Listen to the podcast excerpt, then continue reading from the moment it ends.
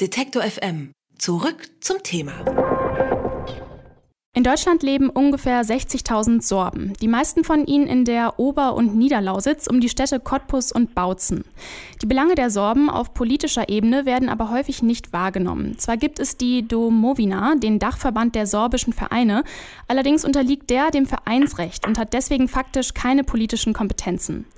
Dennoch war die Domovina bis letztes Jahr die einzige relevante Interessenvertretung der Sorben. Das hat sich im November 2018 geändert. Da hat nach jahrelanger Anstrengung sich zum ersten Mal ein sorbisches Parlament konstituiert, das sogenannte Serbski Sejm.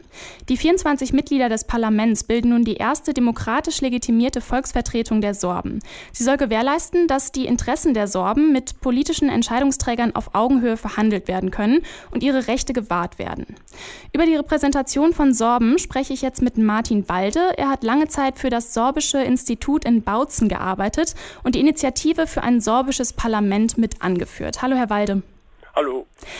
Was hat sich für die Sorben verändert, seitdem Sie nun Ihr eigenes Parlament haben?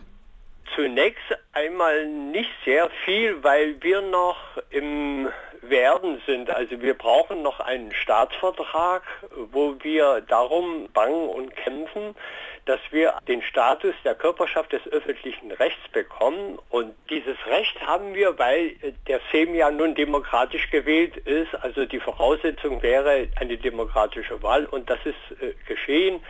Und wir sind jetzt dra drauf und dran in Verhandlungen mit den drei Akteuren, also Land Brandenburg, Land Sachsen und dem Bund zu treten.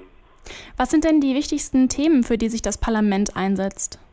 Das Parlament ist eine Volksvertretung und zwar geht es ganz klar um kulturelle Autonomie, also um keine territoriale Autonomie, wie äh, man versucht immer das äh, mit den Katalanen zu vergleichen, das ist überhaupt äh, abwegig, weil wir wollen eine kulturelle Autonomie, das heißt, wir wollen die Belange, die Sorben betreffen, zum Beispiel, wenn es um Schulen geht, äh, wenn es um äh, kulturelle Ausstattungen geht, wenn es um sorbische Institutionen geht und, und, und, wollen wir das selbst in die Hand nehmen, selbstbestimmt. Also jetzt sitzt immer der Staat mit am Tisch und entscheidet darüber. Jetzt ist ja auch bald Landtagswahl in Sachsen. Wie werden denn die Sorben hier repräsentiert in der Landtagswahl?